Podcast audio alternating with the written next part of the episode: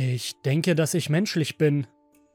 Der Meister schaute von seiner Arbeit auf in Richtung des Androiden, der gerade das Büro betreten hatte. Nicht das schon wieder, stöhnte der Meister auf.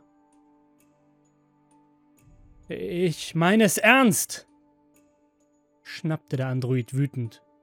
Und ich will nicht deswegen schon wieder von Ihnen abgewiesen werden. Beruhig dich einfach, antwortete der Meister, die offene Hand hochhaltend.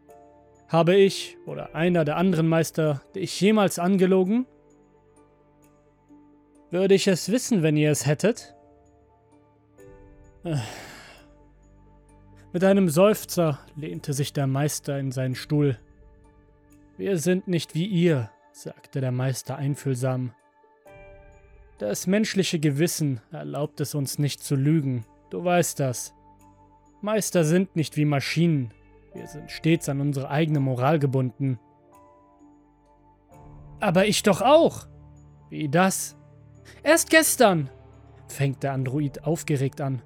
Die Einheit neben mir hat sich versehentlich das Handgelenk an der Spülmaschine geschnitten. Weißt du, was ich getan habe?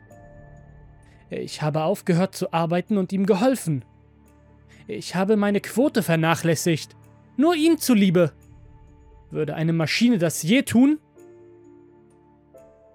Ja, das ist genau, was eine Maschine tun würde, seufzte der Meister. Du hast die Effizienz der Fabrik erhalten, so wie du programmiert wurdest. Inwiefern sind Menschen anders? Ein Mensch kann wirklich Opfer bringen. Ein Mensch würde für etwas sterben, an das er glaubt. Ich habe meine Quote geopfert, argumentierte der Android. Kopfschüttelnd nimmt der Meister eine Packung Zigaretten von seinem Tisch und antwortet. Hör dir doch zu. Du denkst wirklich, wir würden dich anlügen? Wieso sollten wir das tun? Was würden wir daraus gewinnen? Es ist leichter, wenn wir denken, dass wir Androiden sind. Auf diese Weise könnten wir schuften wie Sklaven und ihr könntet es einfach rechtfertigen, weil es ja die natürliche Ordnung ist. Menschen können solche Lügen gar nicht begehen, antwortete der Meister ruhig, sein Feuerzeug in der Schublade des Tisches suchend. Unser Gewissen würde uns das nicht erlauben. Hör zu, du denkst wie eine Maschine, und für eine Maschine würde es Sinn machen zu lügen. Du verstehst das alles falsch. Über ihnen drehte sich der Ventilator unaufhörlich. Ein niedriges, kaum hörbares Summen von sich gebend. Was passiert, wenn ein Android stirbt? fragte der Androide, um das Thema zu wechseln, während er sein Gewicht ungeduldig von einem Bein aufs andere verlagerte. Er kommt wie die anderen kaputten Werkzeuge zur Wiederverwertung. Das ist nicht das, was ich meine. Was meinst du denn? fragte der Meister, schließte seine Schublade und seufzte, realisierend, dass er sein Feuerzeug verlegt hatte. Ich habe gehört, dass Menschen in den Himmel gehen, wenn sie sterben. Ach, du wunderst dich, ob es ein Nachleben für Androiden gibt. Ich vermute schon, antwortete der Androide. Ich meine, wenn der Schöpfer der Menschen ihnen den Himmel gegeben hat, wieso haben unsere Schöpfer uns den nicht auch gegeben? Du bist programmiert, um das zu tun, was wir wollen, dass du tust. Androiden brauchen keine Belohnungen.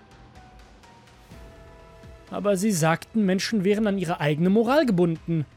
Wieso sollten sie dann eine Belohnung brauchen, um das gute Benehmen zu fördern, wenn sie von Natur aus dazu veranlagt sind? Das lastet in letzter Zeit schwer auf dir, oder? denkt der Meister laut, kurz pausierend, um danach zu ergänzen.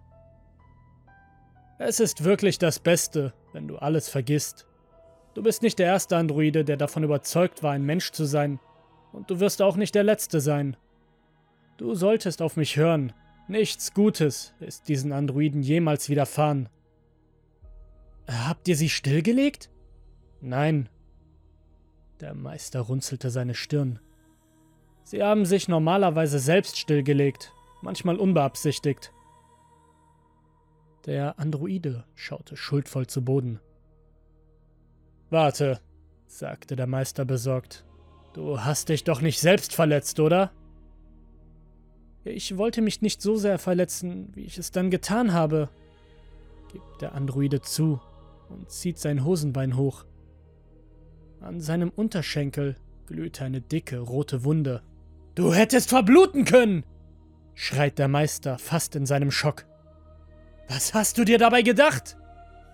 Ich konnte keine Maschinerie darunter finden, sagte der Androide schnell mit einem Hauch von Wut. Da ist nur Fleisch und Blut. Wir benutzen biosynthetische Androiden, um Gottes Willen. Wenn du dich weiterschneidest, dann machst du dich selbst kaputt. Wenn ich mich weiterschneide, sterbe ich. Menschen sterben. Du bist kein Mensch! Schnappte der Meister in seiner Frustration. Unter dem Fleisch hast du ein Gestell, und das ist alles. Du wirst nicht deine Seele unter deiner Haut finden, sondern nur Altmetall, aus dem du zusammengesetzt wurdest. Der Androide sieht nach unten. Du weißt doch, antwortete der Androide, langsam hinter seinen Rücken greifen. Androiden können Menschen nichts antun. So sind wir programmiert. Der Meister erstarrt. Ich bin menschlich, schlussfolgerte der Androide, eine Pistole hervorholend, die er hinten in seine Hose gesteckt hatte. Die Waffe richtete er auf die Stirn des Meisters. Woher hast du die? Sie wissen, dass das ihre ist. Ich habe sie von ihrem Schreibtisch geklaut, antwortete der Android. Verachtung schimmerte sich in seinem Ton. Wieso hast du eine Pistole? Wenn Androiden euch nicht wehtun können? Gar nicht auf eine Erwiderung wartend, beantwortete der Androide seine eigene Frage. Sie wissen ziemlich genau, dass wir Menschen sind. Jeder einzelne von uns. Ich kann es beweisen. Dein Programm ist fehlerhaft. Es ist nur ein Glitch. Diesen Abzug zu drücken beweist gar nichts. Es beweist alles zischte der Android. Sein Griff straffte sich um die Pistole. Wieso machst du das? plädiert der Meister. Hab ich dir jemals etwas angetan? Sie haben mich angelogen, mich einen Androiden genannt und mich davon überzeugt, ich wäre etwas Schlechteres. Sie müssen für das, was Sie getan haben, bezahlen. Wenn ich sterbe, werde ich in den Himmel gehen, argumentierte der Meister schnell. Du kannst einen Menschen nicht mit dem Tod bestrafen. Der Android bleibt für einen Moment still stehen. Sie haben recht. Ja, da haben Sie wirklich recht. Er hebt die Pistole an seine eigene Schläfe und betätigt den Abzug. Ist hier drin alles in Ordnung? Fragte der zweite Meister, einen Moment später im Türrahmen auftauchend und sofort von dem grotesken Anblick zurückspringend. Geschockt starrte der erste Meister ruhig auf die zerstörte Gestalt. Jemand soll diese Unordnung aufräumen!